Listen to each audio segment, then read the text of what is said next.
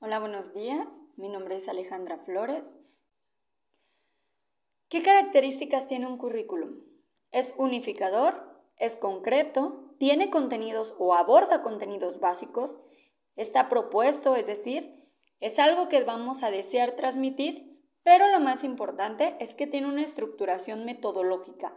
¿A qué me refiero con una estructuración metodológica? Todo proceso lleva un método, un plan a seguir, una estrategia con el propósito de llegar a un objetivo en particular. Un currículum es todo aquello que da forma, contenido a un conjunto de conocimientos abstractos, pero también a ciertas habilidades y destrezas teórico-prácticas que el alumno debe de ir adquiriendo conforme vaya eh, conociendo y aplicando y desenvolviéndose en los diferentes contenidos del currículum. Pero cuando hablamos del currículo real, bueno, esta es la puesta en práctica del currículum formal, con las inevitables y necesarias modificaciones que requiere la contrastación y que éste requiere un ajuste siempre y cuando el plan curricular se esté llevando a cabo en la realidad del aula. Pero ¿qué pasa cuando no se lleva en la realidad del aula? Bueno, lo abordaré un poquito más adelante. ¿Qué características tiene? Bueno, es vivido, tiene una negociación entre docentes y alumnos, tiene una adaptación de la clase y de las eventualidades que se presentan, está bien construido, pero lo más importante es lo que realmente vamos a transmitir. En él es posible tener diferentes puntos de vista. Cada profesor de enseñanza tendrá la oportunidad de abordar el contenido guiándose en la metodología propuesta, pero también con el punto de vista que él desea hacer a ese contenido. Este contenido debe de abordar circunstancias personales tanto docentes como estudiantes, pero asumiendo responsabilidades compartidas, a fin de integrar todo ello en el marco de la sinergia y retroalimentación que produce el proceso pedagógico de todas las personas. Hay uno que llamamos currículo oculto. Todo lo que existe detrás y en paralelo al proceso pedagógico se contrapone con la nación del currículum formal, en razón a que no está contemplado en los planes de estudios ni en la normativa importante del sistema institucional. Por el contrario, deriva de ciertas prácticas institucionales que sin embargo pueden ser tal vez más efectivas para la reproducción de conductas y actitudes. ¿Qué características nos presenta el currículum real o el currículum oculto? Existe detrás y en paralelo al proceso pedagógico, es decir, existe detrás. Nosotros llevamos un currículum ideal y hacemos el contenido y la planeación de acuerdo a él. Pero ¿qué pasa cuando esa planeación no nos está resultando hábil o no nos está resultando coherente en el proceso que estamos llevando en el aula? Ahí abordamos otras estrategias que ya vendrían a ser parte del currículum real o el oculto.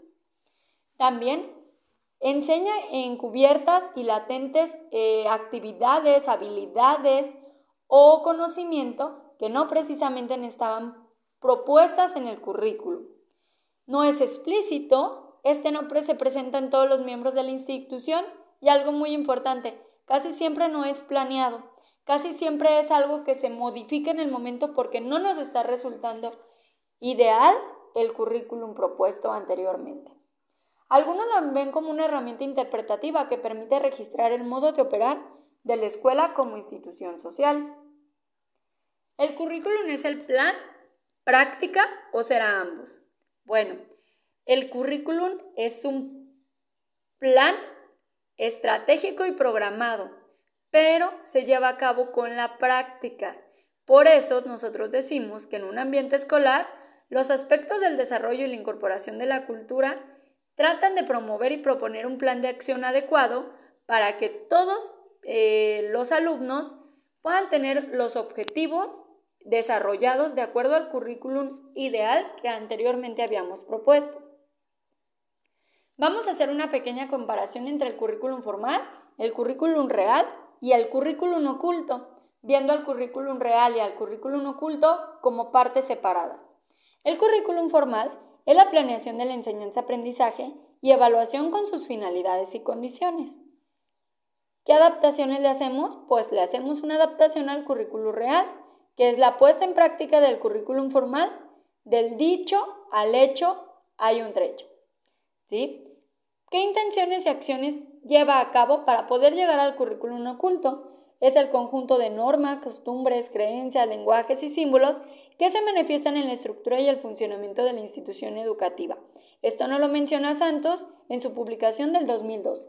Además, actúa en la continuidad por lo que sus contenidos generalmente no son enjuiciados, por lo que las personas usualmente no usan el uso de la cuestión. ¿Cuál te gusta más, el formal, el real o el oculto? Yo creo que se trata no de cuál nos guste, sino de lo que evaluamos, de lo que pretendemos evaluar en el contenido. Se evalúa, claro, los objetivos del currículum formal. En el mejor de los casos se tiene en cuenta parcialmente el currículum vivido, pero, se ignora muchas veces totalmente la influencia del currículum oculto, que muchas de las veces ayuda a obtener más rápido el conocimiento. No siempre, ¿eh? quiero aclararlo. Teniendo un currículum formal totalmente conceptualizado y basado en un verdadero y profundo análisis de las diferentes reales educativas, así la coherencia entre los objetivos de este y lo que la manifiesta. Un profesor siempre tendrá que mantener la relación entre lo que ya está propuesto y es formal contra lo que se está viviendo en el aula y tiene que ser real, ¿sí? No podemos eh, diferenciarlos ni, ni apegarnos a uno solo, porque muchas de las veces no se lleva a cabo como lo habíamos planeado y tenemos que hacer una modificación para que nuestra enseñanza pueda seguir siendo necesaria y pueda también ser este, captada por nuestros estudiantes.